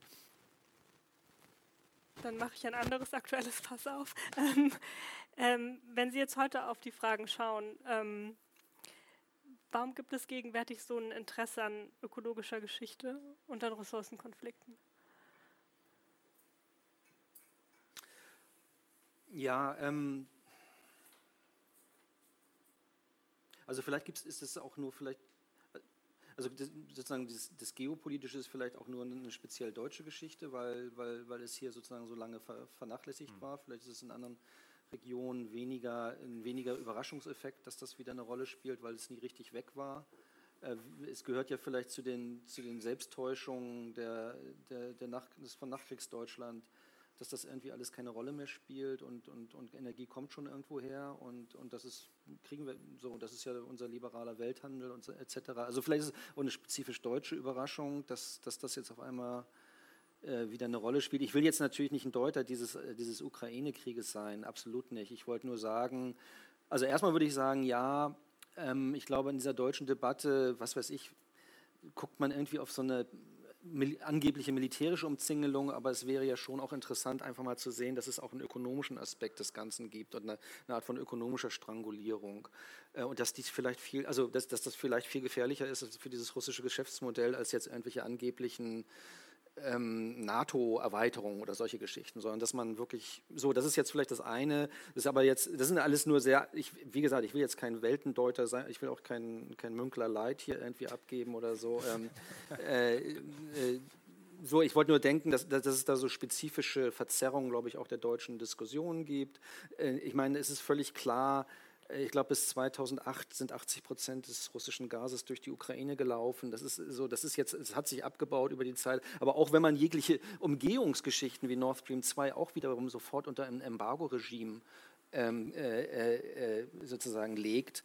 Naja, also, das, das, also ich würde sagen, ökonomische Umzingelung wird bei uns eigentlich wenig diskutiert. Ähm, die die andere Geschichte ist natürlich schon so, wenn man jetzt so ein bisschen aus der Schmidt geschulten, nicht, und wenn man über die Airlines und die Sea-Lines und die Pipelines spricht, dann denkt man eben schon, ja, es ist eben, äh, wie soll man sagen, es gab, glaube ich, in der FAZ eine, eine, interessanterweise von einem Professor für Filmwissenschaft eine relativ frühe Deutung über die politische Ökonomie des Ukraine-Kriegs und der hat gesagt, naja, das chinesische Modell ist, äh, wir tun das in, auf Schiffe und um, umfahren sozusagen die Welt. Äh, in Hamburg gibt es ja Leute, die damit sehr, sehr viel Geld verdienen, wie wir wissen, ähm, da in diesem Spiel mitzuspielen. Äh, ich sehe Hapag-Lloyd jeden Morgen und äh, sehe dann eben sozusagen die, die äh, bei mir tauchen sofort die Umsatzzahlen und den, der Gewinn vor Steuern auf, den, ich, den die letztes Jahr gemacht haben.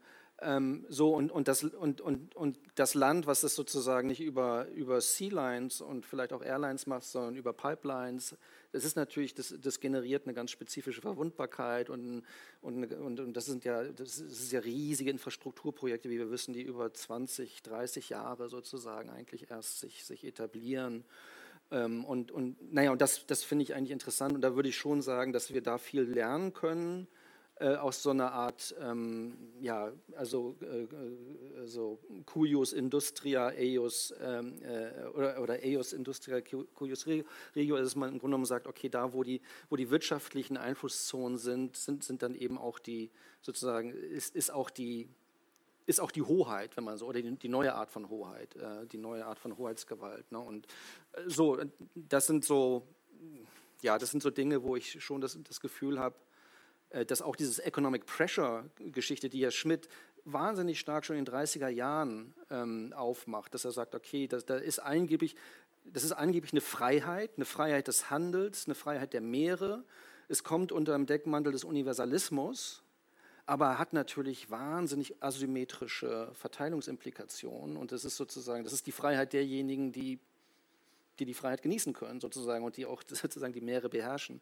Ähm, also das, das, das, sind, glaube ich, alles Dinge, die jetzt uns, die, die, die, jetzt wieder, die jetzt wieder anstehen und die, die uns eigentlich auch ein bisschen mehr über den Konflikt erzählen, als es so gängigerweise erzählt wird. Also, oder, oder? Naja, man könnte natürlich nur einen Satz dazu, entschuldigen, Sie hatten eigentlich eine ganz andere Frage gestellt, aber ähm, äh, man könnte natürlich schon auch nochmal darüber nachdenken, wer eigentlich ähm, Economic Pressure ausübt und wer, wer, wer den erleidet und wer sozusagen die Kontrolle über diese Pipelines hat und was damit in den vergangenen 30 Jahren für Politik gemacht worden ist. Also wenn man jetzt vielleicht auch nicht nur auf äh, deutsche Befindlichkeiten guckt, sondern sich anschaut, wie ähm, Energiepolitik oder wie Energie als Druckmittel, ich will jetzt gar nicht den Begriff der Waffe hier ähm, einführen, aber als Druckmittel im politischen Verkehr in Ost- und Ostmitteleuropa eingesetzt worden ist, da ähm, glaube ich, muss man doch noch mal ein bisschen genauer hinschauen. Also denkt man etwa an die Situation in der Ukraine, wo dann Gazprom einfach irgendwie den Hahn zudreht. Ähm, und da geht es gar nicht darum, dass dann die Ukrainer irgendwas abgezapft haben, sondern einfach die Frage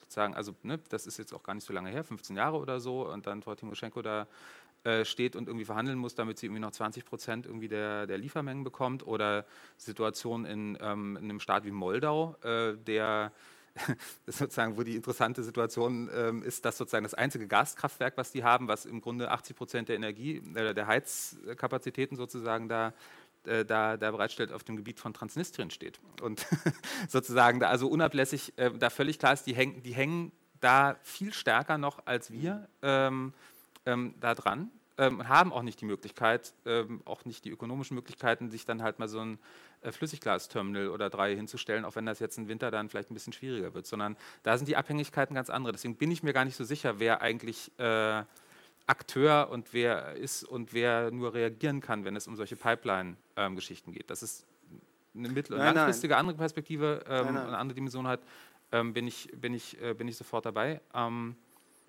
okay. Aber dass das sozusagen dass das Konfliktfeld da ist. Das ist also keine Zweifel, das ist ja. völlig unbestritten, na klar.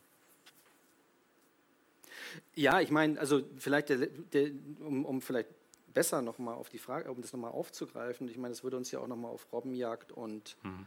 äh, auf Walfang nochmal zurückbringen. Ich meine, dass das massive ökologische Katastrophen waren, ähm, massivste Eingriffe in in, äh, in, in, in, die Biosphäre sozusagen, von, von einer brutalen, ähm, man, also das ist ja auch eine, eine, eine einzige große Abdeckerei, ähm, wie es im Briefwechsel Jünger Schmidt heißt. Nicht? Also wirklich, das ist, äh, und, und das, ich meine, Sie haben über, Sie haben über äh, Fangzonen oder Zonierungen gesprochen, aber wenn wir uns das angucken, das ist eigentlich immer ein, also wir haben ja auch internationale Walfangkonventionen etc. pp, wenn, dass, dass das eigentlich eine Geschichte, dass immer das zu spät ist ja, und das nicht genug und, ja, und so weiter und so fort. Das ist natürlich auch evident. Nicht? Also, das, das, also wenn, wenn man das anschaut, äh, wird man auch nicht sonderlich zukunftszuversichtlich, ähm, was an die Bewirtschaftung anderer Commons angeht. Ne? ähm, um vielleicht doch auf einer positiven Note vielleicht einmal zu antworten. Ähm, ja, das, das stimmt natürlich. Es ist, es ist immer zu spät und solche Verträge werden immer dann geschlossen, wenn das Kind im Brunnen ist, äh, die Wahlpopulation da niederliegt oder äh, die Robben auf den Grund gelaufen sind. Ne? Das, ist, das ist klar. Ja? Also das wird immer dann gehandelt, wenn, wenn sozusagen das Problem nicht mehr zu, ver, ähm, nicht mehr zu negieren ist. Das stimmt. Gleichzeitig ähm, kann man aber auch, ähm, könnte man auch argumentieren, dass gerade diese beiden Beispiele, es gibt viele andere, da ist es dramatisch, aber gerade diese beiden Beispiele, die wir hier auf dem Tisch haben, also ähm, die Geschichte des Walfangs und ähm, auch die Geschichte dieser Pelzrobbenjagd, eigentlich Beispiele dafür sind, dass ähm, Arten nicht ausgerottet worden sind, dass internationale Abkommen so defizitär sie auch sein mochten, so schwierig sie auch waren und so stark sie auch unterlaufen worden sind von einzelnen oder auch mehreren Akteuren, doch erstens dazu geführt haben, dass es, eine, ähm, dass es ein globales Bewusstsein für die äh, Bedeutung dieser, dieses Arterhalts gibt. Also ich glaube, dass diese Abkommen mehr sind als nur sich selber, äh, also sozusagen da noch weiterreichen. Und dass sie zweitens ähm, durchaus als Erfolgsgeschichten erzählt werden können. Also für diesen ähm, also natürlich, die erste Walfangkonvention, auf die sich Schmidt da bezieht, das ist ziemlicher Kokolores, da sind wir uns ziemlich einig. Ähm, aber nach dem Zweiten Weltkrieg gibt es ja dort doch eine ganze Reihe von Abkommen, die, ähm, auch wenn immer sozusagen dieses Beispiel Japan und die sind da ganz schlimm irgendwie hochgehalten wird, quantitativ, sagen wir uns ehrlich, ist das, ist das jetzt nicht so dramatisch, dass es sozusagen die, ähm, ähm, äh, die, die, die, die, die, die, die Walbestände in den Weltmeeren ähm, in die Knie zwingen wird. Das wird nicht passieren. Und bei diesen Pelzrobben ist das ähnlich. Das heißt, ich würde eher argumentieren, im Gegensatz zu Ihnen, dass man bei diesen Beispielen eigentlich gut sehen kann, dass es Möglichkeiten gibt, die Commons zu bewirtschaften, ähm, ohne, dass sie, ähm, ohne dass sie vernichtet werden. Also es ist in der Tat dunkel geworden und ähm, ich danke Ihnen beiden sehr herzlich, dass Sie da waren heute Abend für das interessante Gespräch. Kommen Sie gut nach Hause. Vielen Dank.